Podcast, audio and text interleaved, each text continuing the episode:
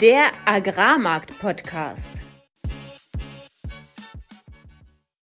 Im heutigen Podcast ist der Rapsmarkt Insider back. Christian Tilinski diskutiert mit uns die Ölsaatenmärkte. Im Marktupdate besprechen wir, wie viel Hektar von der Staudamm-Explosion in der Ukraine wirklich betroffen sind. Und im Makro schwächelt jetzt auch die USA. Alles, was wir im heutigen Podcast besprechen werden, sind unsere persönlichen Meinungen von Philipp und von mir und keine Anlageberatung. Herzlich willkommen an diesem Donnerstag, dem 8.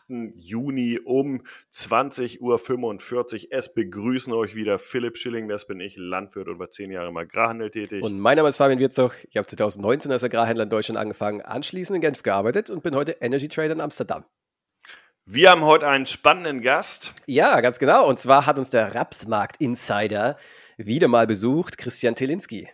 Wir sprechen mit ihm über nicht nur den Rapsmarkt selbst, sondern den Ölmarktkomplex, den äh, Energiemärkte beeinflusst und ähm, ich glaube, runden das Thema sehr gut ab. Eine spannende Folge für alle die, die jetzt äh, ihren Raps weiter wachsen sehen und trotz Trockenheit auch noch gute Erträge erzielen werden und sich fragen, was mache ich damit jetzt eigentlich? Welche Szenarien gibt es? Deshalb hört rein im Anschluss an unsere Marktupdates. Marktupdate. Auch wenn es so ein bisschen wie eine Broken Record klingt, ähm, haben wir mal wieder eine sehr volatile Woche gehabt. Wir schließen heute auf dem September-Kontrakt an der Mativ mit 233 Euro gegenüber 221 Euro letzten Donnerstag, waren auch mal kurz hoch auf 236 Euro. Ähm, Raps schließt heute mit 425,50 Euro. Ähm, das ist gut 25 Euro höher als letzten Donnerstag. Und es gibt mehrere wichtige Botschaften aus meiner Sicht, die aus der letzten Woche zu folgern sind. Zum einen waren wir zwischendurch mal auf den zwei Jahrestiefständen ähm, darüber hatten wir im letzten Podcast bereits berichtet und haben uns dann aber wieder hochgekämpft. Erstens, die Trockenheit in Nord- und Osteuropa nimmt weiter zu. Ich war äh, gestern auch äh, Richtung Sachsen-Anhalt gefahren und muss sagen, da sieht es auch schon nicht ganz gut aus. Man hört Ähnliches aus Polen, man hört Ähnliches aus dem Baltikum. Auch Teile Frankreichs sind davon betroffen. Äh, von Trockenstress zum Teil auf den leichteren Standorten, aber auch die nächsten sieben bis 14 Tage sehen halt nicht gerade danach aus, dass es viel Niederschlag geben wird. Bayer Braugerst hat das als erstes gezogen, weil es auch in Skandinavien, gerade Dänemark, sehr trocken aussieht und dann zu Engpässen führen kann. Das hat die Futtergerste auch ein bisschen zumindest mal wieder beflügelt.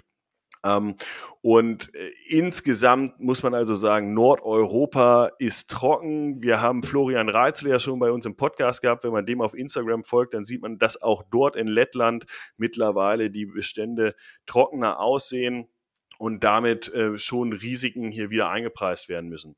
Auch in der Ukraine und Zentralrussland, Sommerweizenanbauregion, sieht es nicht viel besser aus. Ähm, in den USA ist der Maisgürtel trocken. In der HRW, also Hard Red Winter Anbauregion, ist es eher zu nass und gleichzeitig müssen wir in den Soft Red Winter Regionen, also äh, dem niedrigen Protein Winterweizen, jetzt wieder aufpassen, dass die nächsten 14 Tage auch regnet. Ansonsten wird auch die US-Weizenbilanz sehr, sehr eng werden. Und aktuell muss man sich auch äh, noch dabei mit anschauen, ist Weizen im Verhältnis zum Mais in den USA sehr, sehr günstig, wodurch er mehr in die Futterration laufen wird und damit einfach auch die Nachfrage steigt, zusätzlich zu einem geringeren Angebot. Das könnte noch sehr interessant werden. Wahrscheinlich noch keine Anpassungen, die dann morgen Abend beim USDA irgendwelche äh, Veränderungen herbeiführen, aber für die nächsten Wochen mega entscheidend sind. Ein Hauptaugenmerk des Marktes war abermals die Ukraine. Dort wurde der äh, Staudamm bei Cherson ähm, ex oder der ist explodiert und der wurde beschossen ähm, beim äh, Fluss Dnipro und Teile dieser Region Cherson wurden dann auch überflutet. Ähm, Heute hatte ich gerade einen Vortrag von einem ukrainischen Landwirt aus der Nähe von Cherson gehört. Ähm, zum einen war der Bericht der letzten 15 Monate mega emotional für mich oder ergreifend zumindest, wenn man hört, was dort passiert ist und wie die Menschen das durchlebt haben. Zum anderen aber stellt es auch die enormen Schwierigkeiten für landwirtschaftliche Betriebe in der Kriegsregion eindringlich dar. Ähm, er hat schon zugesagt, dass er auch zu uns in den Podcast kommen möchte ähm, und werden das sicherlich irgendwie die nächsten Wochen oder Monate dann auch bewerkstelligen können. Eine auch sehr wichtige Anbauregion ähm, jetzt gerade in den nächsten Monaten. Warum? Dieser Staudamm hat zwar oder diese Überflutung hat zwar nicht dafür gesorgt, dass große Teile jetzt oder große Flächenanteile ähm, deshalb nicht mehr geerntet werden können, aber Dort werden etwa 500.000 Hektar beregnet mit dem Wasser, das normalerweise in diesem Fluss oder an diesem Staudamm ist. Und diese 500.000 Hektar können jetzt in den nächsten Monaten, vielleicht sogar in den nächsten Jahren nicht mehr beregnet werden. Und das wird sicherlich einen Aus- oder Auswirkungen dann haben. Außerdem äh, beginnt gerade die ukrainische Gegenoffensive. Das hat ja auch damit zu tun, dass dieser Staudamm explodiert ist wahrscheinlich. Ähm, die Eskalation des Konflikts mit all den Risiken, die dieser Getreide, äh, die dieser Krieg für die Weltgetreide- und Ölsaatenversorgung hat, die werden sicherlich dadurch erhöht. Morgen gibt es, wie gesagt, einen UCA-Report. Die Erträge für Mais und Soja werden wahrscheinlich noch nicht angepasst, zumindest so historisch war das meistens so. Ähm, wichtiger wird dann der Report noch am 30.06. mit den Beständen und äh, Aussaatflächen. Es wird also einiges an Volatilität noch äh, in den nächsten Wochen kommen. Morgen könnte sicherlich vor allem die Nachfrage nach Bioethanol und Diesel ähm, nach unten angepasst werden, aber da gehen wir auch im Deep Dive mit Tilly dann weiter drauf ein und damit zu dir, Fabian. Ja, in einem Makro passiert diese Woche tatsächlich das, was letzte Woche ich ver vermutet oder mal den Raum als Frage gestellt habe, nämlich kann die USA sich wirklich isolieren vom Rest der Weltwirtschaft, nämlich den USA den, den, und, und China, Boom in China. Ähm, und man sieht genau diese Woche, dass eben jetzt die USA fängt an zu schwächeln und auch in China ist nicht mehr alles so rosig. Das, was den Markt heute eigentlich am meisten bewegt hat, waren die Anträge auf Arbeitslosigkeit. Die sind nämlich bei 261.000 reingekommen. Das ist 12 Prozent, 12 Prozent höher als letzte Woche. Das ist ein unerwarteter Kracher. Das hat äh, den Euro-US-Dollar auch gehörig nach oben katapultiert. Den Aktienmarkt hat es tatsächlich gar nicht so unbedingt gejuckt, aber Rohstoffe haben auch darauf reagiert. Ähm, dass die USA jetzt eben anfängt, auch, auch zu schwächeln. Arbeitslosigkeit, leichter Anstieg auf 3,7 Prozent. Es gibt für die Bullen aber noch einen, naja, wie soll man sagen, einen Hoffnungsstrang, nämlich dass die Non-Farm Payrolls, das sind die, ja, die neu geschaffenen Stellen, die sind am Freitag stärker als erwartet äh, im Mai gestiegen, nämlich um 339.000. So, wir werden in den nächsten Wochen sehen, welche Zahl jetzt richtig liegt, aber ja, meine persönliche Meinung, es ist unwahrscheinlich, dass die USA bei einem Zinsumfeld, das von 0 auf 5 Prozent gegangen ist, sich komplett vom Rest der Welt isolieren kann und weiterhin im Boom lebt, während, äh, ja, während Europa extrem schwächelt. Äh, und China, ja, bei China sind es tatsächlich Fragezeichen dran. Das war ja eigentlich bisher immer so eine absolute Bullen-Story. China, der Aufschwung kommt und äh, das Covid-Reopening sorgt für einen ähnlichen Sugar Rush wie den, den wir gesehen haben in Europa in den USA. So, jetzt kamen aber die Importe raus und die fallen tatsächlich seit drei Monaten. Vor allem Kupfer, extrem schwach. Also Rohstoffe. Exporte waren auch schwächer als erwartet. Das macht Sinn. Ähm, waren sogar noch schwächer als, als die Importe. Das heißt, dass die, der Nettosaldo dieser beiden ja, Importe und Exporte, die Handelsbilanz, ist, ist kleiner geworden, was jetzt nicht gerade für eine bullische Wirtschaft in China springt. Allerdings ist auch der Kaijin PMI wieder rausgekommen, um, beziehungsweise also PMI, die Purchasing Manager Umfrage, findet immer, da gibt es zwei Sektoren, die man sich anschaut. Man schaut sich einmal den, das herstellende Gewerbe an und man schaut sich einmal den Servicebereich an. Und zusammen ergibt es dann den Composite PMI und das ist eigentlich die Zahl, die man dann vergleicht, äh, ja, around the world. Und letzte Woche hatte ich ja schon mal erwähnt, dass die staatlichen PMIs schlechter waren und dass die, äh, dass die Manager davon berichtet haben, dass die Wirtschaft schwach ist, dass die Exporte schwach sind. Passt perfekt zu den Zahlen, die heute rausgekommen sind. Dagegen aber die private Umfrage der Kelchin PMI die von einem westlichen Unternehmen durchgeführt wird, der war relativ stark und die Manager haben berichtet, dass die Wirtschaft eigentlich oder die, ja, das Business bei den Firmen, bei denen sie arbeiten, relativ gut wächst und das hat sich heute auch nochmal bestätigt oder diese Woche nochmal bestätigt, äh, wo der PMI rauskam für Service und Service war ja mal wieder bombenstark. Fünftes, fünften Monat in Folge jetzt wachsender PMI, also über 50. Das heißt, dass die, dass, der, dass die Wirtschaft, dass das Unternehmensbusiness wächst was eine extrem positive, ja, ex extrem positive Wirtschaftszahl ist und eindeutig dem widerspricht, was aus offiziellen ähm, ja, Quellen rauskommt. Es gibt die Vermutung, Es gibt eine große Diskussion darüber, was ist jetzt wahr, was ist jetzt falsch. Äh, eine Theorie, die, die diskutiert wird, ist, ja, China hat tatsächlich den Aufschwung, möchte jetzt aber noch Rohstoffe äh, ja, günstig kaufen und pusht deswegen ein paar negative Wirtschaftszahlen. Ob da so viel Wahrheit dran ist, äh, ja, sei, sei mal dahingestellt. Aber ja, es ist aktuell nicht klar, was eigentlich in China jetzt genau abgeht. Das heißt, an China können wir jetzt ein Fragezeichen machen. USA fängt jetzt an, an zu bröckeln und EU, ja, EU ist weiterhin ein Desaster. Ja, die Einzelhandelsumsätze sind weiter schwach, äh, wieder negativ. Äh, die Stimmung im Baugewerbe ist schlecht, nach wie vor schlecht. Mittlerweile so schlecht, dass die Aufträge für, für Neubauten auch komplett zusammenbrechen. Die, die sinken ja sowieso schon. Die Zinsen sind so hoch, äh, niemand kann sich mehr Wohnraum leisten, weil der Kaufpreis so hoch ist und jetzt wird auch noch die Finanzierung teurer oder wurde teurer. Ist klar, dass da die Neubauten zusammenbrechen und das führt jetzt, da es über so einen langen Zeitraum jetzt schwach war, dazu, dass sich der Stellenabbau aktuell beschleunigt. Und ja, das wird dann über kurz oder lang eben auch den Service-Sektor, das ist nämlich der, der einzige Bereich in der EU-Wirtschaft, der aktuell die Wirtschaft noch einigermaßen oben hält. Manufacturing, also Herstellungsgewerbe, Katastrophe. Absolut katastrophal. Die in Deutschland auch wieder Industrieauftragseingänge, die fallen weiter. Der PPI, also die, die Einkaufspreise für Unternehmen, fallen weiter. Äh, seit acht Monaten Folge nun. BP Deutschland, eine, einer der letzten Folgen war ja zweimal hintereinander, zwei Quartale hintereinander negatives Wirtschaftswachstum, das heißt eine Rezession. Nun ist es auch auf EU-Ebene. Heute die Zahlen rausgekommen, zwei Quartale hintereinander, negatives Wirtschaftswachstum. Die EU ist damit technisch in der Rezession. Äh, ein Grund, der da angeführt worden ist, dass die staatlichen Energiepreisunterstützungen ausgelaufen sind. Äh, wenn, das wirklich der Grund ist, warum die EU-Wirtschaft in der Rezession geht, weil der Staat keine Subventionen mehr zahlt, dann, äh, ja, dann, ist, dann ist es ist der Ausblick nämlich echt schlecht bei den hohen Zinsen, wo sich die Staaten weitere Verschuldung aktuell nicht mehr leisten können. Und natürlich auch, Exporte schwach und das, ja, das ist äh, mehr oder weniger zu erwarten, wenn die herstellende Gewerbe super schwach ist, dann werden natürlich auch die Exporte schwach, wenn die EU unterm Strich ein Nettoexporteur ist. Und das war so, ja, das war in Summe, was in der Makrowelt passiert ist. Ich habe mal gesagt, es ziehen dunkle Wolken am Horizont auf, die sind jetzt da und verfestigen sich gerade zu einem Gewitter. Nachgefragt. Wir haben heute zu Gast Christian Tilinski, den absoluten Experten, was Ölsaatenmärkte, aber auch alles drumherum angeht. Wir freuen uns, dich wieder hier begrüßen zu dürfen, Tilly. Und hilf uns, den Ölsaatenmarkt aktuell zu verstehen. Wie geht's dir? Ja, mir geht's sehr gut. Ähm, wir haben uns ja, also diesmal hatte ich auch im Vorfeld ein bisschen mehr Vorbereitungszeit und Leute, die mich kennen, wissen, was ich mit viel Zeit mache. Und zwar ein Quiz. Das werde ich gleich mit euch machen. Ähm, ich bin jetzt das zweite Mal in dem Podcast und äh, beim zweiten Mal ist mir ebenfalls aufgefallen, dass ich viel zu schnell spreche.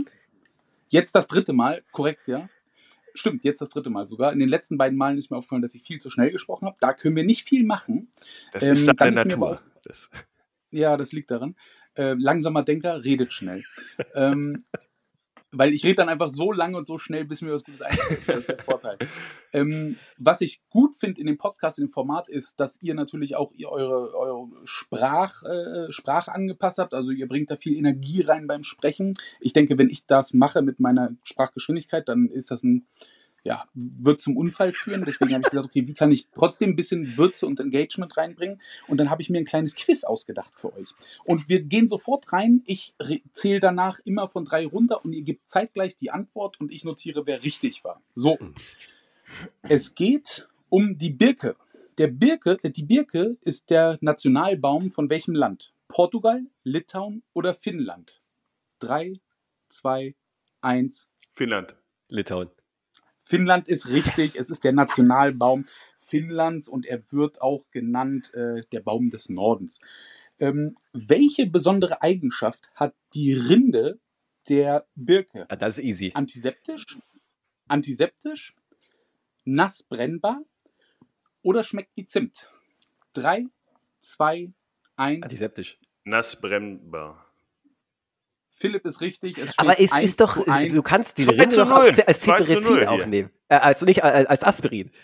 Ja, vielleicht liegt das am Birkensaft oder so. Es ist garantiert die Rinde. Ähm, Birkensaft und Gurke ist ja auch die Aspirins für Wodka-Trinker. Ne? so, so, es steht 1-1. So, 2-0. Warum? Aber egal. Nee, Philipp, Philipp? Zweimal. Doch, ja. tatsächlich. 2-0, Entschuldigung, ich korrigiere. Äh, 2-0, du hast Zeit zum Auffüllen. Wir haben noch zwei Fragen. Ähm, Warum ist die Rinde der Birke weiß? A, um die Sonnenstrahlen zu reflektieren und so die Temperatur des Baums zu regulieren. B, weil der Baum des Nordens, wie er genannt wird, sich im Schnee vor Nagern schützen muss.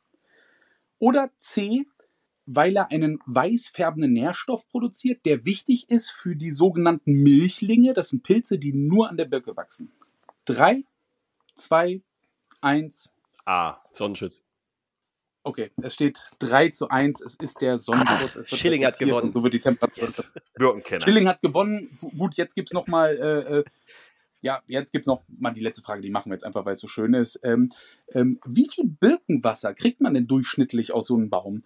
A 0,7 Liter, B 5 Liter, C 18 Liter. Bevor ich runterzähle, die Antwort hier drauf ist auch die Menge an Bier, die ich mit dem Gewinner zusammen trinke. Sag's noch, sag's noch mal. A, Wie viel Birkenwasser wird durchschnittlich, kann man durchschnittlich, also man bohrt einen Birkenbaum an, legt einen Schlauch rein, macht ein Gefäß unten und wie viel kann man durchschnittlich maximal aus so einem Baum bekommen?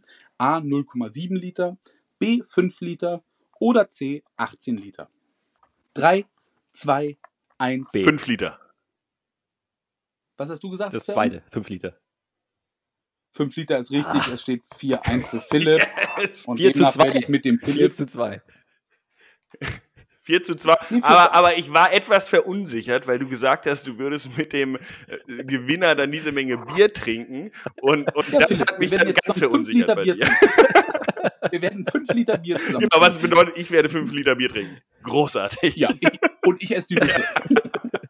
So, warum ich das gemacht habe, ist A, dass wir ein bisschen äh, warm werden zusammen und ähm, weil die Birke ähm, markiert auch, also wenn man Hochzeitstag hat, es gibt die goldene Hochzeit, die Diamantenhochzeit und die 41, der 41. Hochzeitstag ist die sogenannte Birkenhochzeit. Und damit habe ich den Bogen gespannt zu der 41. Folge. Ach, Das ist, das ist schön, Tilly. Das Das, ist das, das ehrt uns auch ein wenig, dass, dass du das, äh, das ehrt uns auch ein bisschen, dass du dir das rausgesucht hast und freut uns. Ähm, Nee, das wusste ich. und jetzt, jetzt sind ja äh, viele Landwirte äh, langsam wieder ein wenig hoffnungsvoll, nachdem letzte Woche wirklich, und das muss ich sagen, so ein bisschen das Tal der Tränen war, ähm, aus preislicher Perspektive. Ich meine, gerade die US-Märkte waren so auf zwei Jahres-Lows zum Teil, ähm, aber auch in den europäischen Märkten, gerade wenn wir uns mal tief angucken, sah es äh, ähnlich schlimm aus Perspektive des Verkäufers aus. Ähm, und da ist natürlich guter Rat teuer. Und kannst du noch mal kurz für uns zusammenfassen, was waren die Hauptpunkte, weshalb wir da gelandet sind? So, wir müssen erstmal anfangen, äh, von wo wir gekommen sind. Als wir das erste Mal zusammen gesprochen haben, haben wir gesagt, okay, die Versorgungsbilanzen fundamental sind einfach so dermaßen überhang, dass das ja den Markt nach unten treiben wird. Es gab Veränderungen oder Veränderungsdiskussionen in der Beimischungsmenge, auch wenn es eine THG-Quote ist, ähm, aber äh, letztendlich in Menge ausgedrückt wird. Und das war im ersten Gang äh, der Grund, warum der Markt als solcher runtergegangen ist. Ähm, als wir, wie gesagt, vor zwei Monaten gesprochen haben, hatten wir auch noch einen Teil Risikoprämie drin, viele Unklarheiten und die haben sich so ein bisschen begeben. Und es ist wie ein Pendel, es schlägt natürlich sehr weit aus, aber am Ende des Tages muss der Markt sich immer wieder im Gleichgewicht der Angebot und Nachfrage finden und in einem so massiven Überhangmarkt haben wir natürlich die Reise nach unten gemacht. Jetzt ist natürlich die Frage, was machen wir nun? Ich denke, wir haben in den letzten zwei Wochen schon Versuche gesehen, auch mal wieder nach oben zu starten. Ähm, die großen Ungewissheit, Ungewissheiten waren da natürlich die Schuldendiskussion der USA, die natürlich eine, eine gigantische Rezession herbeigeführt hätte, wenn das gescheitert wäre. Ähm, aber auch ähm, die äh, Rohöldiskussion.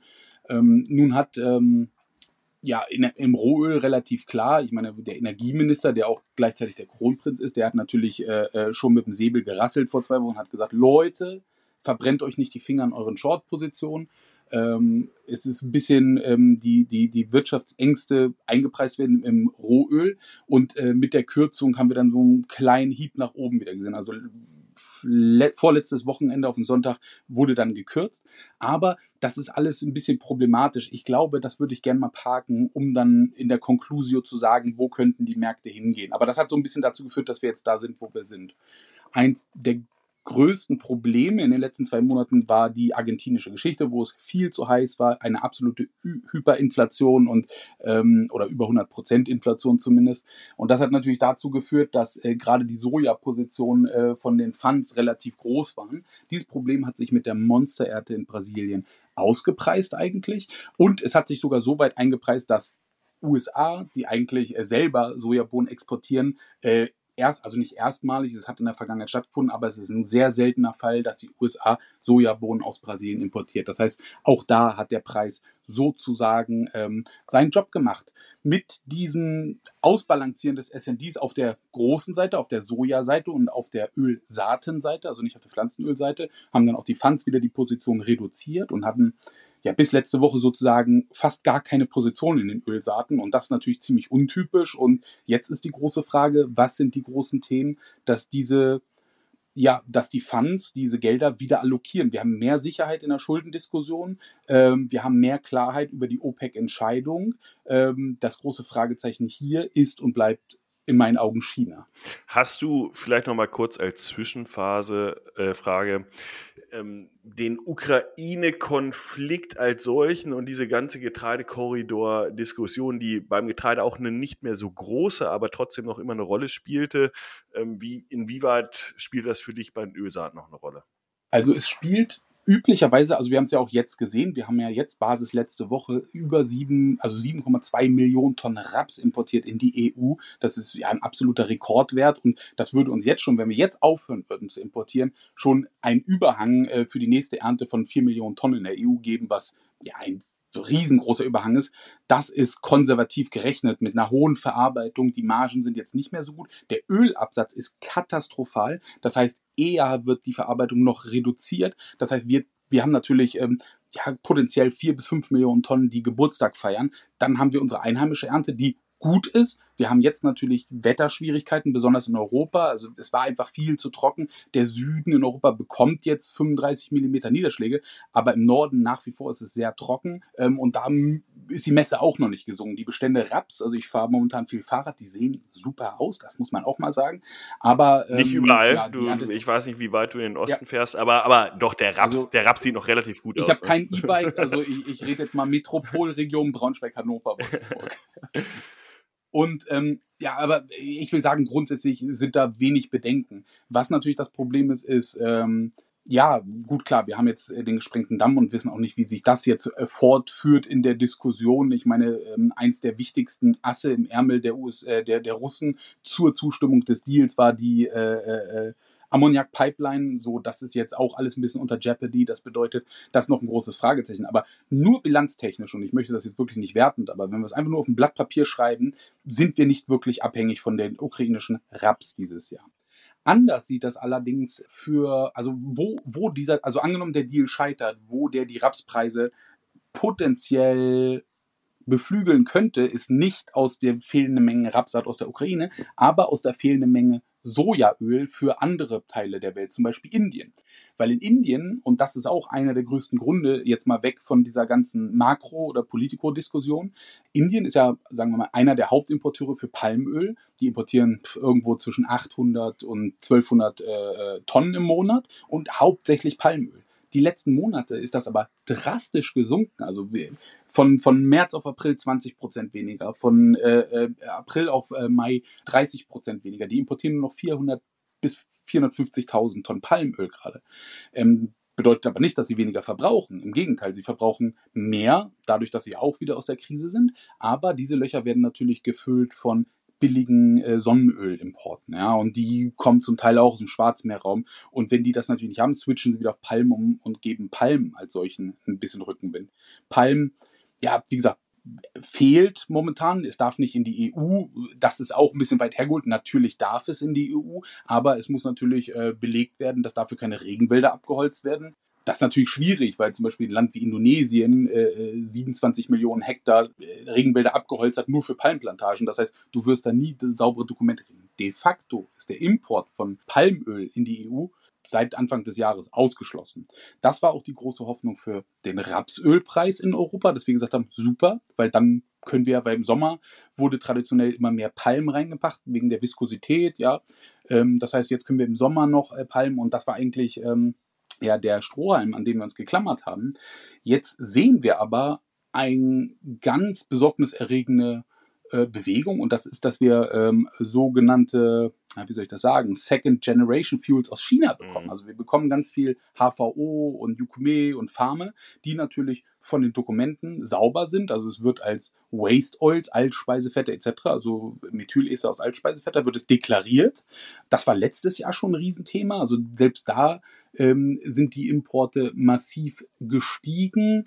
Ähm, da muss man vielleicht einmal unterbrechen nochmal für, damit wir alle Zuhörer mitnehmen. Es ist attraktiver für einen Bio, nicht für den Biodieselhersteller, sondern den Verwender, diese zweite Generation an ähm, Biosprit oder Biodiesel aus äh, Abfallstoffen äh, reinzunehmen in die Formulierung, weil das einen anderen Multiplikator gibt als die erste Generation oder auch als Pflanzenöle üblicher Art. Und deshalb sehr attraktiv, äh, diesen Input quasi zu nehmen, anstatt den Pflanzenöl Biodiesel.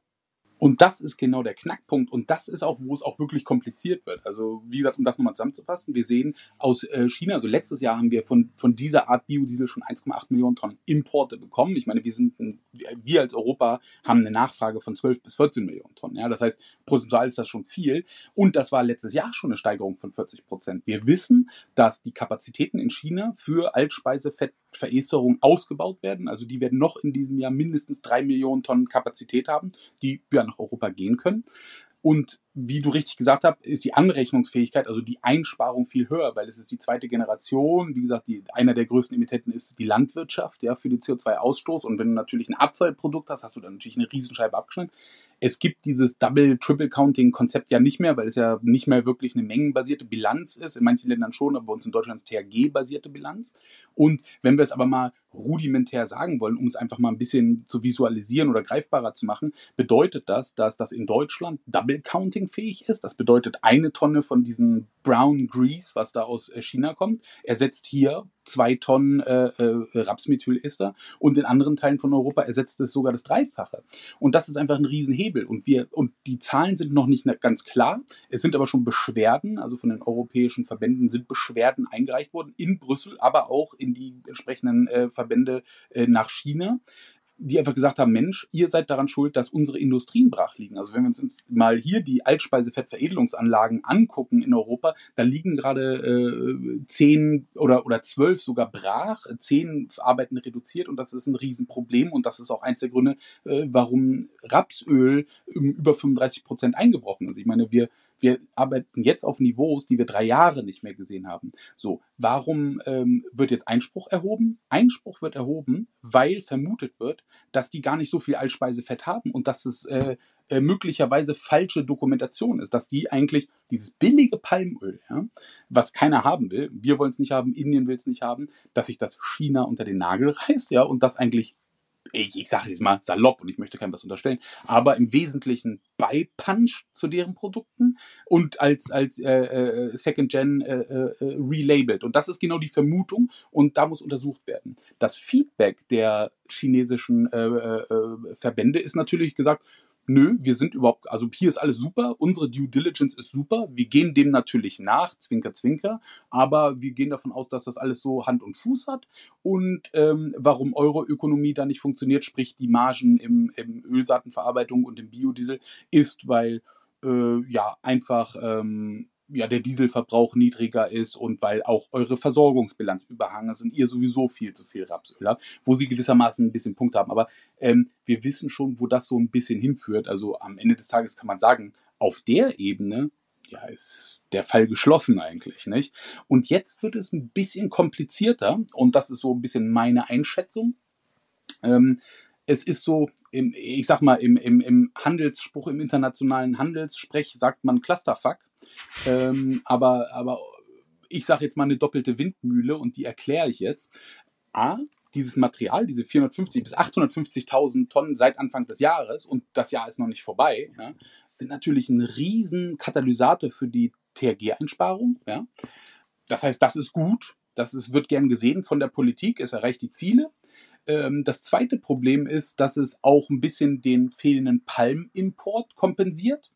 Und das dritte Problem ist, dass ja ein, ein harter Diskurs oder eine harte Konfrontation Chinas eigentlich auch die Spannung ein bisschen erhöhen würde in der jetzigen politischen Lage. Das heißt, da werden wir jetzt auch keine mutigen Frontrunner in der Politik in Brüssel haben, die nach China gehen und sagen, ihr mogelt schon wieder, nicht? Und ich glaube, es, es sieht eigentlich auf dem Papier zu gut aus, um das jetzt zu aggressiv zu torpedieren, aber das ist das, was gebraucht wird. Ja? Also, also nochmal noch mal einfacher vielleicht äh, für den einen oder anderen Zuhörer. Es wird quasi vermutet, dass bei dem Biodiesel der zweiten Generation der Abfallstoffe tatsächlich aber Palmöl mit reingepanscht wird, dass wir hier ja jetzt nicht mehr abnehmen äh, aufgrund der bereits beschriebenen Situation und ja. das schönt natürlich indirekt, wenn es denn so wäre, schönt es dann trotzdem unsere CO2-Bilanzen, THG-Bilanzen im Endeffekt, wo, wo was ja, die Politik natürlich auch als Ziel hat und dadurch halt so eine, ja, so ein Interessenskonflikt entsteht. Die wahren Begleitpapiere sind in erster Linie sauber und geben ja, die kann man ganz normal in die Massenbilanz mit den guten CO2-Einsparungen reinnehmen. Das heißt, für unsere Bilanz ist das super. Wie ist das denn eigentlich preislich? Weil, wenn du sagst, dass man diese Biodiesels Abfallstoffen zwei- bis dreifach anrechnen lassen kann, würde man ja erwarten, dass der Preis auch zwei- bis dreifach so hoch ist in einem effizienten Markt, der ja am Ende alles arbitriert. Ist das auch der Fall? Weil der Umkehrschluss wäre ja, wenn die Chinesen billiges Palmöl reinmischen, das nach Europa importiert wird, und äh, zu relativ äh, ja, wettbewerbsfähigen Preisen, da müsste der Rapspreis sich ja dann im Verhältnis zu diesem, diesem billigen Palmöl halbieren, das Rapsölpreis.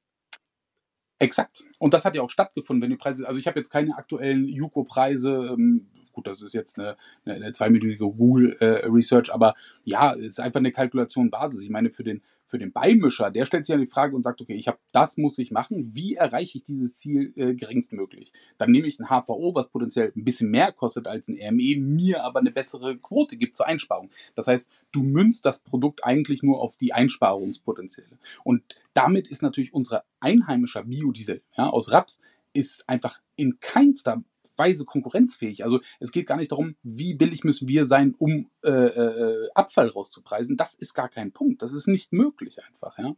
Und dann ist es wirklich eine Verfügbarkeitsfrage. Ähm, und das ist ja genau das Punkt. Also die, die Studien, die sagen ja ganz klar, so viel kann in dieser kurzen Zeit mit diesen schlechten Konjunkturdaten aus China gar nicht verfügbar kommen. Wir haben N, den Referenzwert, der vor der Krise war, was wir aus China importiert haben und so weiter. Und wir sehen, was wir jetzt haben. Und das ist nicht schlüssig. Und das ist genau das, was angekreidet wird und was jetzt untersucht werden soll. Ob es das wird, ist unklar. Aber was klar ist, ist, dass es eine riesen, riesen Gefahr für unsere europäische Rapswirtschaft ist. Durch alle Ketten. Für den Landwirt, für die Ölmüllerei und für den Biodieselproduzenten. Okay, äh, verstanden und auf jeden Fall ein Risiko und leider auch sehr politisch abhängig. Wenn wir jetzt uns die anderen Segmente nochmal angucken, du sprachst ja auch von Energiepreisen, von Ölpreisen. Ähm, wie spielt das damit rein? So, also mit dieser ganzen, da glaube ich, haben wir auch noch, also nur noch mal, um das China-Thema abzuschließen. Ja. Ich meine, China scheint ein Problem zu haben. Also auch jetzt gestern die, die, äh, die Konjunkturdaten, also die Außenhandelsdaten, sind desaströs. Also allein im Export also es hat einfach schockiert. Und das ist jetzt ist gar nicht mehr so ein bisschen die Frage, wann starten sie richtig auf die Wirtschaft, wann geht es wieder richtig los, sondern werden sie es überhaupt und versuchen sie jetzt gerade irgendwie eine Krise zu machen. Wir haben in meinem, in unserem ersten Treffen haben wir äh, besprochen, die, den Fünfjahresplan und diesen jährlichen Agrarplan, den, ja, den China sozusagen vorgibt. Und da war ja ganz klar formuliert, hey, wir müssen Sojaschrot ähm, reduzieren. Ähm, warum? Ganz klar, von der politischen Abhängigkeit der Staaten. Gegenwärtig importieren sie viele Bohnen, ähm, auch aus der USA. Der Crash läuft auch gut, also wir sind über Vorjahresniveau, wir sind auf Superniveaus. Problematisch ist allerdings, dass ähm, ja, dass die Sojaschrotbestände einfach steigen. Und das liegt daran, dass der Schlaglohn mittlerweile negativ dort ist, aufgrund der kollabierenden Sojaschrotpreise, weil keiner will Sojaschrot mehr da haben. Ähm, und das wird meines Erachtens nach auch mittelfristig dazu führen, dass der Crash wieder reduziert wird und China gegebenenfalls nicht so viel importiert. Ich meine, year to date haben sie schon 42 Millionen Tonnen, also Januar bis Mai importiert und geschätzt ist immer so 95 bis 100 Millionen. Ähm, ob sie das machen werden, ist eine große Frage. Ich glaube, sie werden es nicht machen, weil früher oder später müssen sie einbrechen. Die Schweinemastmargen sind negativ. Das heißt, jetzt müssen sie sich was einfallen lassen. Ein guter Stand war, einfach riesig viel Weizen anzubauen. Ich meine, die sind größer als EU, das muss man auch mal sacken lassen. Ähm, ein anderer Teil war einfach ganz viel, ähm, ja, jetzt auch die Mais-Einkäufe, die sie haben, haben sie alle storniert. Warum? Weil sie so eine ganz tolle Weizenernte haben, wo sie sagen, okay, jetzt ersetzen wir das einfach da drin.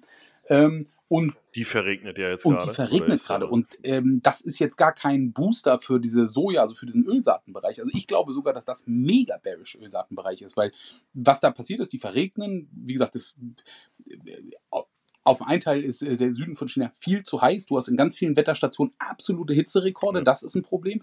Und in dem nördlichen Teil, im Weizenanbaugebiet, ähm, hast du eine absolut verregnete Ernte. Was dazu führt, dass wenn du ja nass erntest, dass du Auswuchsprobleme kriegen wirst. Ich habe mit vielen Leuten gesprochen, aber so richtig gibt es da nicht. Aber tendenziell, ich meine, klar, das ist kein, das ist kein Mahlweizen mehr, aber du kannst es ja immer noch verfüttern. Ja? Du musst gucken, dass du deine, deine, äh, deine Toxinprobleme, deine Pilzprobleme in den Griff bekommst. Aber wir wissen, dass China auch ein bisschen anderes ähm, Werte, Wertebild hat. Ja? Das heißt, äh, die verschneiden, das, das das, was wir gegebenenfalls nicht machen. Bei manchen Events sagen wir, okay, gibt es ein Verschneidungsverbot und ähm, die müssen natürlich gucken, dass sie ihre 1,4 Milliarden Leute ernähren.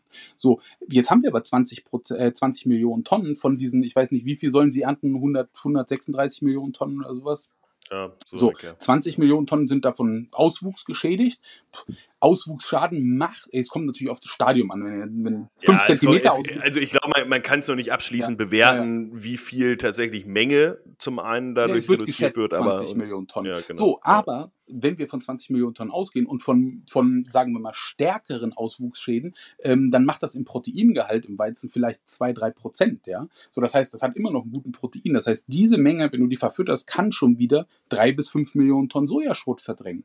Und ähm, das ist sehr gut für China. Also zwangsläufig glaube ich, dass da ungeachtet, was die Wirtschaft macht, einfach der Crash ein bisschen nachlässt, ja, ähm, aufgrund des Weizen und, SN, äh, und Mais-SNDs, ja, das wird viel verdrängen und das ist auch ein bisschen so die, die, die Handlungsmaxime zu sagen, hey, reduziert Sojaschrot, damit können sie es ähm, und das wird zulasten des Crash gehen und damit schließen wir China ein bisschen ab. Die Wirtschaft, Fragezeichen, für, Fabian, da hast du ausgiebig drüber gesprochen. Ich glaube, das ist jedem klar.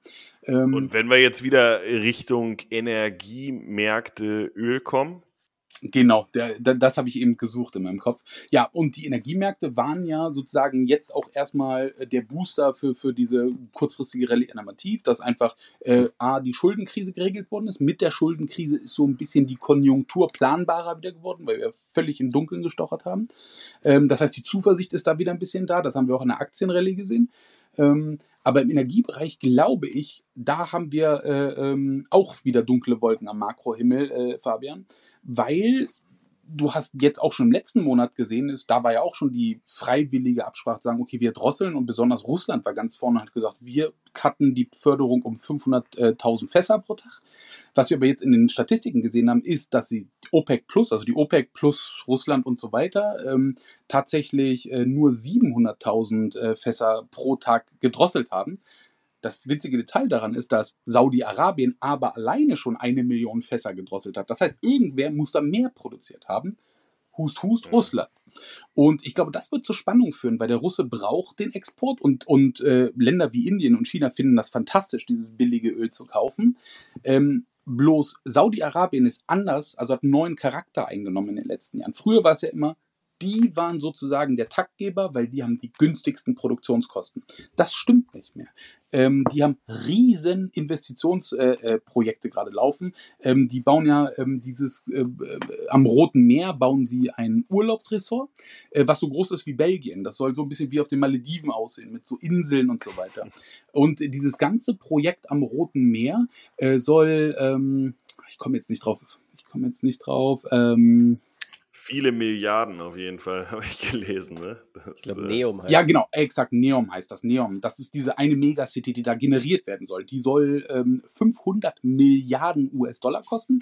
Ein Projekt, und da war schon Spatensticht, ist, dass sie jetzt erstmal The Line machen, also eine Linie, die 170 Kilometer lang ist, 200 Meter breit. Und da wollen sie so das Silicon Valley bauen neun Millionen Leute sollen da wohnen und diese Projekte müssen finanziert werden. Und das war eine Studie, ich glaube, von Goldman Sachs, die gesagt hat, hey, wenn die das finanzieren wollen, dann müssen, dann haben die ein Break-Even von 80 Dollar ungefähr Rohöl. Und das spüren wir auch ein bisschen ähm, in der Rhetorik von Saudi-Arabien. Die, die sonst immer sehr erhaben waren mit der Sache und sagen wir mal immer ein bisschen am, am, am, Hebel waren äh, in dieser ganzen Ölförderung, sehen so ein bisschen, dass sie da den Russen haben, die irgendwie das so ein bisschen torpedieren, sich nicht so richtig dran halten. Die haben jetzt nochmal einen Schritt gemacht und haben gesagt, also nachdem wir gedrosselt haben und gesagt haben, hier Shorts passt lieber auf, ist ja eigentlich fair, dass sie es vorher ankündigen, ja. Ähm, ja, man merkt ja dadurch eigentlich die Verzweiflung, dass ja mehrfach da angekündigt wird, ja, Shorts passt auf und auch diese ganze, ja, ich sag mal, diese SPR-Releases in den USA, dass die strategische ja. Ölreserve in den USA die konstant verkauft und den Preis runterbringt, ist ja auch was, was den Saudis ein absoluter Dorn Das müssen ist. die auch, ja klar, also, aber das müssen die auch irgendwann wieder aufbauen. Und wenn du dir den Rig-Count anguckst, dann haben da die USA grundsätzlich ein Problem. Ich glaube, das könnte eher noch ein bisschen fördernd sein. Also, summa summarum bin ich so ein bisschen freundlich Rohöl. Und was du sagst, die Saudis, die sonst immer cool waren, weil sie einfach das Zepter in Hand haben, jetzt das irgendwie nicht mehr so richtig haben mit ihren äh, äh mit ihren Riesenprojekten, die sie als solche haben, ähm, dann merkst du auch, dass die Rhetorik und die Tonalität sich ein bisschen verändert. Also komischerweise immer am Sonntag kommen die großen Announcements. Das ist auch so, sagen wir mal, so ein subtiler Dominanzbeweis zu sagen, ich weiß, die westliche Welt, ja, ihr habt alle frei, wir aber nicht und wir treffen jetzt die Entscheidung. Ähm, aber auch, ich weiß nicht, ob ihr das gesehen habt, also ähm, also, also hat sich wie der saudi-arabische Bernd Stromberg angehört, der gesagt hat, so ab sofort weht mir hier ein ganz, aber ein anderer Wind, ja. Und äh, haben diese 1 Million Tonnen und hoffen natürlich, dass die, äh, die äh, Entourage da auch noch ein bisschen äh, kürzt. Also wenn Russland da nicht mitspielt, was sie ja nicht richtig können, weil die leben ja vom Rohölexport, kann ich mir vorstellen, dass es da auch noch zu Power Games kommt. Und ähm, ja, summa summarum glaube ich, dass das freundlich Rohöl ist. Also so, jetzt ist die Frage, wenn du denkst, dass Rohöl freundlich ja. ist, warum ist Rohöl eigentlich überhaupt relevant für Rapsmarkt und was ist jetzt dann dein Take daraus? Ganz, also ich bin ein simpler Mensch, ne? Ähm, und holistisch betrachtet, zwei Drittel geht in Biodiesel. Das heißt, äh, wenn wir über Raps reden, reden wir über Energie. Fertig. Weil du musst es ja messen. Ich meine, so ein Mineralölkonzern, der, der kann ja wählen. Ich habe Mineraldiesel und Biodiesel und ähm, da gibt's dann die Beimischungsvorgaben und ähm, das ist dann sozusagen auch, wenn zwei Drittel äh, Nachfrage aus dem Biodieselbereich für Europa kommen, ist natürlich äh, die Alternative dazu oder die Benchmark, was der Mineraldiesel ist, ähm, maßgebend. Ja. Also haben wir im Grunde, wenn wir es jetzt zusammenfassen, diese politische Situation beziehungsweise diese großen Biodiesel-Importe aus China, die aktuell den Markt sehr schwierig machen auf der Nachfrageseite ja. ähm, für, für Biodiesel aus Rapsöl und damit für den Raps. Ähm, zum anderen, okay, wir, wir wissen nicht ganz genau, was, was in China los ist und damit der Soja-Komplex auch mal wieder ähm, unter Druck kommen könnte, wenn da die Nachfrage fehlt. Allerdings muss man auch sagen, wir befinden uns jetzt Genau, und wir befinden uns jetzt natürlich auch eher in einem Markt, der Wetter handelt, der, der Angebot handelt. Also das würde ich so zeitlich zumindest noch ein bisschen vielleicht verschieben. Und dann sagst du, okay, und Energiemärkte könnten auch wieder ansteigen und so ein bisschen dann halt das Zugpferd sein. Ähm, wenn man jetzt nochmal auf die fundamentale Seite guckt, ich meine, ja, Ukraine-Korridor hat jetzt einfach eine viel kleinere Rolle gespielt, könnte natürlich jetzt Richtung Ernte doch wieder eine Rolle spielen und äh, in Kanada, darüber haben wir überhaupt nicht gesprochen, ist es ja aktuell auch sehr trocken. Hat das dann noch einen Einfluss und wenn dann wann? Fast untertrieben. Also ich glaube sogar ein bisschen Ja, und es brennt auch, es brennt. Du hast katastrophale ja. Waldbrände. Ich weiß nicht, ob ihr heute die Bilder ja. gesehen habt aus New York. Also das ist also jetzt auch für die Gamer unter uns, das ist auch ein guter Zeitpunkt, Diablo 4 anzukündigen auf dem Billboard am Times Square mit so einer Endzeit-Kulisse da hinten. Aber ja, das ist ein Riesenproblem. Also in, vorrangig äh, brennt es in Alberta. Alberta ist der zweitgrößte Canola-Produzent, aber es wird einen Einfluss auf die Supply Chain haben. Davon gehen wir ganz fest aus. Also gerade was Wetter angeht, ich glaube, da haben wir, also wir haben viel, viel, viele Basis. Ich glaube, fundamental glaube ich nicht, dass wir wieder ganz verrückt werden können. Warum? Es ist eigentlich genug Angebot ja. da, bloß die Allokationsfrage ist ein bisschen da. Dann wirst du innerhalb des Korridors, also des Preiskorridors, wirst du Ausschläge haben und die muss man nutzen. Also die Volatilität muss man nutzen. Ich sehe einen Ausschlag durch das Energie-Power-Game, weil Rohöl ist nicht, also Rohöl ist einfach komplett instrumentalisiert. Ja, also geht nicht so sagen, okay, wir haben weniger Rohöl angebaut oder abgebaut, sondern es wird gesteuert. Ja, und da sind die Interessen einfach viel zu groß, um das äh, außer Acht zu lassen. Das heißt, das Interesse Russlands und auch Saudi-Arabiens äh, ist es äh, den, also nur, nur der Amerikaner spielt eigentlich dagegen, der eigentlich auch mit dem Rücken an der Wand steht mit seinen historischen niedrigen. Ich meine, die haben die niedrigsten strategischen Reserven in 40 Jahren. Das heißt, die haben auch äh, irgendwann müssen sie zu lang und wenn die zu lang, dann wird das einen Einfluss haben. Ich glaube nicht, dass wir auf 120 gehen, aber ich glaube so eine 80, 85 sollte machbar sein. Das wird sich dann in der äh, Rapsaufschwung ähm, widerspiegeln und auch die Wetterfront mit gepaart mit den historischen niedrigen Fundposition, also äh, äh, institutionelle Anleger, die sagen, ich muss irgendwo mein Cash allokieren, ähm, die gucken natürlich auch, was los ist und ähm, die sind natürlich sehr sensibel auf Wetterneuigkeiten. Da haben wir in den Staaten Riesenproblem gerade. Gut, Weizen, Damage dann, genau. auch wenn es da jetzt regnet. Äh, Na gut, es, es, könnte, es kann noch schlimmer werden, ne? Das, das muss man ja sagen. Ja, okay. Aber es kann nicht mehr sehr, sehr viel Nee. besser werden. Also Ja. ich meine, äh, es wurde jetzt gepraised, dass diese ganze Hard Red Winter äh, Area, dass die Regen Na, wir kommen. gucken jetzt erstmal auf viel Soft Red wichtiger- Winter, ne? Das wird die nächsten zwei Wochen extrem Ja. wichtig. Exakt, exakt. Aber auch Mais und äh, Soja. Soja. Äh, Soja, da ist es viel zu trocken in den Staaten. Also die, der, der, der Erntefortschritt ist super schnell, äh, der Aussaatfortschritt in den USA ist super schnell gewesen. Ich meine, wir sind jetzt bei 96 Prozent, normalerweise bis bei 75 Prozent. Ähm, aber im Wesentlichen drillen sie das auf trockenen Boden rein. Und da ist auch nochmal die Frage, wie viel Damage kann das machen? Gut, Argentinien, Damage dann. Du hast das am Soja-Programm gesehen, das ist ein Sojadollar. Das wird auch nochmal in der nächsten, also das machen wir vielleicht im anderen Call, Genau. dass, dass dieses Sojadollar-Programm eigentlich ein Riesenproblem für Argentinien jetzt ist, Ja. weil der Land wird einfach nichts mehr verkauft ohne, ohne Ohne Stimulus. Subvention im Endeffekt. Ja. Ja, ex- exakt. Ähm, du hast jetzt El Nino, was ein Riesenproblem wird. Also du wirst jetzt wieder die großen Ernteausfälle haben. Ich weiß nicht, ob ihr die ersten Zahlen aus Australien, die habe ich heute Morgen in meinem Report, also für die Zuhörer jeden Morgen Genau. gibt's auf LinkedIn von mir ein klein, kleines Marktupdate, so die wichtigsten Items. Aber da sind jetzt die ersten Schätzungen, obwohl die Flächen größer geworden sind, äh, sind die Ertragserwartungen deutlich geringer, einfach aufgrund von El Nino. Auch Palmen werden wir zwei bis fünf Millionen Tonnen verlieren. Und das, das werden wir alles sehen. Ich glaube, die Wetter-News und ähm, das ist ja, wenn du statistisch anguckst, welche Events ähm, außerhalb dieser desaströsen Krieg, Fukushima und was weiß ich alles, also diese, diese One-Offs, aber wenn du wirklich fundamentale Daten guckst, hat Wetter immer ist immer der größte Katalysator für, für Bewegungen in die eine oder andere Richtung. Und deswegen glaube ich, dass diese Wetter-Events, die wir gerade haben, die nicht gut aussehen, nirgends. In China sieht es schlecht aus, in den USA sieht es schlecht aus, in äh, Südostasien sieht es schlecht aus, in Australien sieht es schlecht aus. Vom Wetter her und von den Wetterprognosen her glaube ich, dass das für die eine oder andere pfandgetriebene Rallye sorgen kann. Mein Tipp, und das ist meine persönliche Meinung und keine Anlageberatung, ist, dass wir gegebenenfalls morgen um 18 Uhr beim WASDI-Bericht auch schon niedrigere Endbestände für nächste Saison sehen werden, weil einfach aufgrund ja, der Wetterprobleme in den Staaten und der, ja, der, der Bodenfeuchtigkeitsprobleme, die historisch, ich meine, Michigan hat ein 80% Defizit gerade, ein Feuchtigkeitsdefizit. Das ist das größte jemals. Ja. Auch Illinois, einer der größten Anbauer, ist auch bei 60% Defizit. Das wird sich in niedrige Ertragserwartungen ausschlagen. Das heißt, Das wäre aber früh, ne? Also im Juni schon Ja, die Ertragserwartungen, äh, die im Mai-Report erst rausgekommen sind, schon anzupassen, wäre eine sehr frühe Maßnahme des UCS.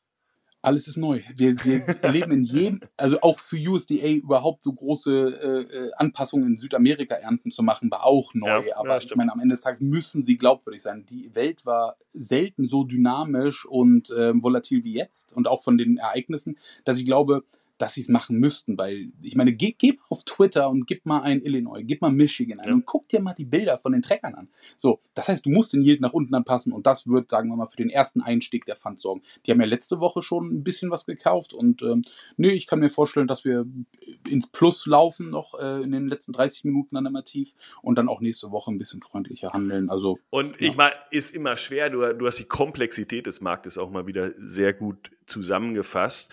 Ähm, oder jetzt- nur, nur sehr kompliziert erklärt. Äh, ja. Nein, nein, nein. Ich glaube, es ist klar, dass es äh, sehr viele Faktoren hat. Ähm, willst du zum Abschluss noch einen raushauen, wenn du sagst Volatilität? Äh, in welcher Range siehst du, siehst du den Preis in den nächsten, sagen wir mal, zwei Monaten? Zwei Monate ist, ist Die. Volatilität, also die Volatilität als äh, Nee, als äh, Preisspanne. Als Preisspanne für, die, für so, den. Rapsmativ. irgendwo zwischen 200 und 800 Euro. Und jetzt, jetzt, jetzt nehmen wir mal die zweite Standardabweichung weg. Und ja. ja, das ist die Outside Range, aber boah, es ist also es ist diesmal. Was war heute der Schluss? Weil, weil ich meine, jetzt muss man mal nochmal lobend erwähnen, du hast mal gesagt, dieser äh, Rapspreis kann auf 380 abrauschen. Und jetzt äh, darf Ja. jeder nochmal den Chart angucken, wo Raps im, im Low angekommen war.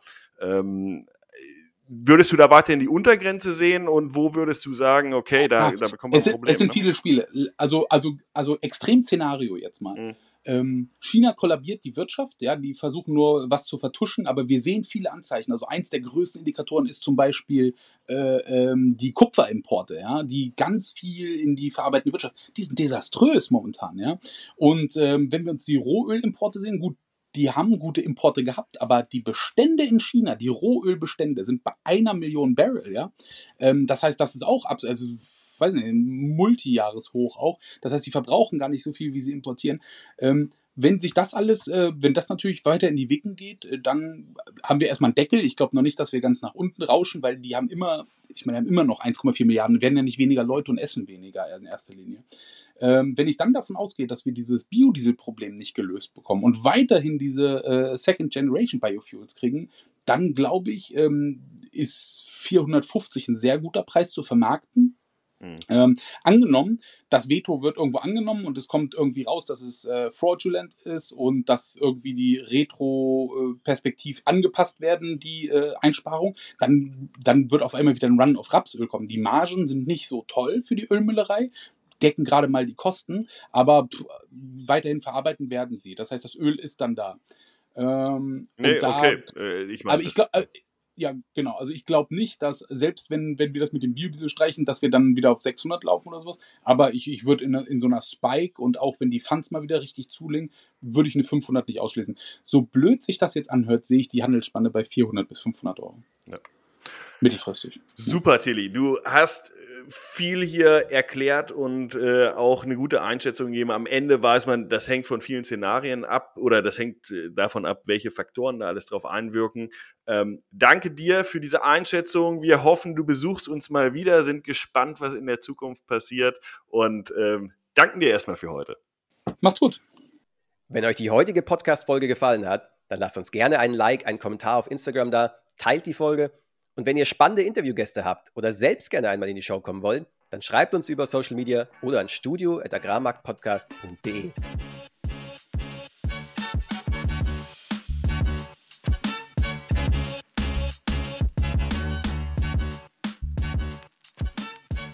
Produktion, Schnitt und Marketing Julius Schulte.